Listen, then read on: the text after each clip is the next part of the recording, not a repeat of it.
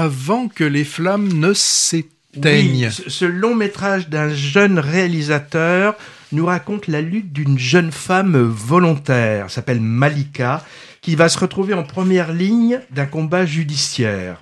Alors, un ado d'une famille vivant en banlieue parisienne, dans les quartiers comme on dit, famille plutôt intégrée socialement. Donc cet ado meurt lors d'une interpellation policière. On comprend que c'est pas un enfant de cœur apparemment, hein, genre petit délinquant en rupture familiale. Et ce fait divers va mobiliser père, frère et sœur aînée, donc Malika, pour rechercher la vérité derrière celle officielle d'un accident tragique. On va suivre ce combat avec l'aide ben, des, des, amis de son frère, de la petite amie, d'un avocat, de médecins légistes, de la presse et de la mobilisation du quartier. J'ai trouvé que c'était un film plutôt fort, pas trop manichéen comme je le redoutais en ayant lu l'histoire avant, avec un excellent casting et une mise en scène efficace qui sert parfaitement, je trouve, une, dramaturgie forte.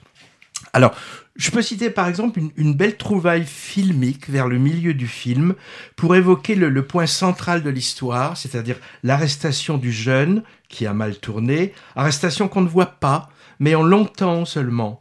Alors la caméra enregistre en plan fixe un parking euh, désert la nuit, puis l'image bascule lentement à 90 degrés, en même temps que le dialogue de l'interprétation qu'on entend en voix off bascule lui aussi petit à petit à mesure que le ton monte vers la violence verbale puis physique. C'est assez fort parce que c'est juste un mouvement de caméra qui se superpose à un son hors champ et ce dispositif simple crée vraiment une impression de, déséquilibre frappante. Alors Malika, c'est Camélia Jordana, dont moi je ne suis pas trop sa carrière de chanteuse, hein, mais j'apprécie son talent d'actrice.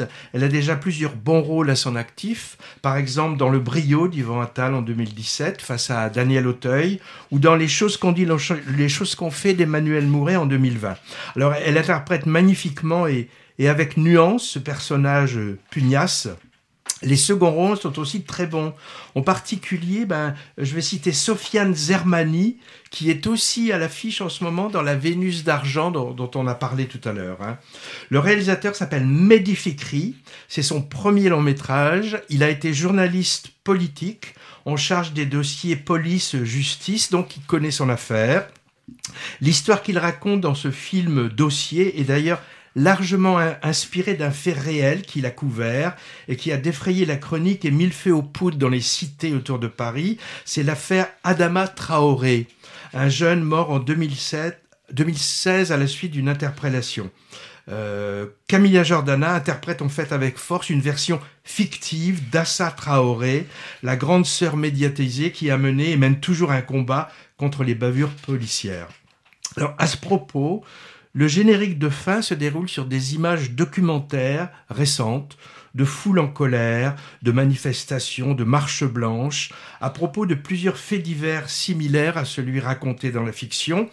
Là encore, comme on l'a déjà évoqué dans d'autres films récents, on a une juxtaposition de genre, fiction, images d'archives, pas forcément judicieuse, qui m'a donné une impression d'assistance un peu trop appuyée sur quelque chose que le spectateur a, bien compris. Hein. Oui, d'accord, c'est un film militant, ancré dans l'actualité, qui veut dénoncer les violences euh, policières impunies en banlieue.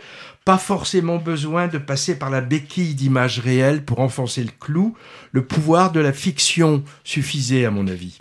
Alors, les banlieues françaises qui s'enflamment, sujet de société, sujet politique, dont la fiction cinématographique s'est déjà emparée plusieurs fois.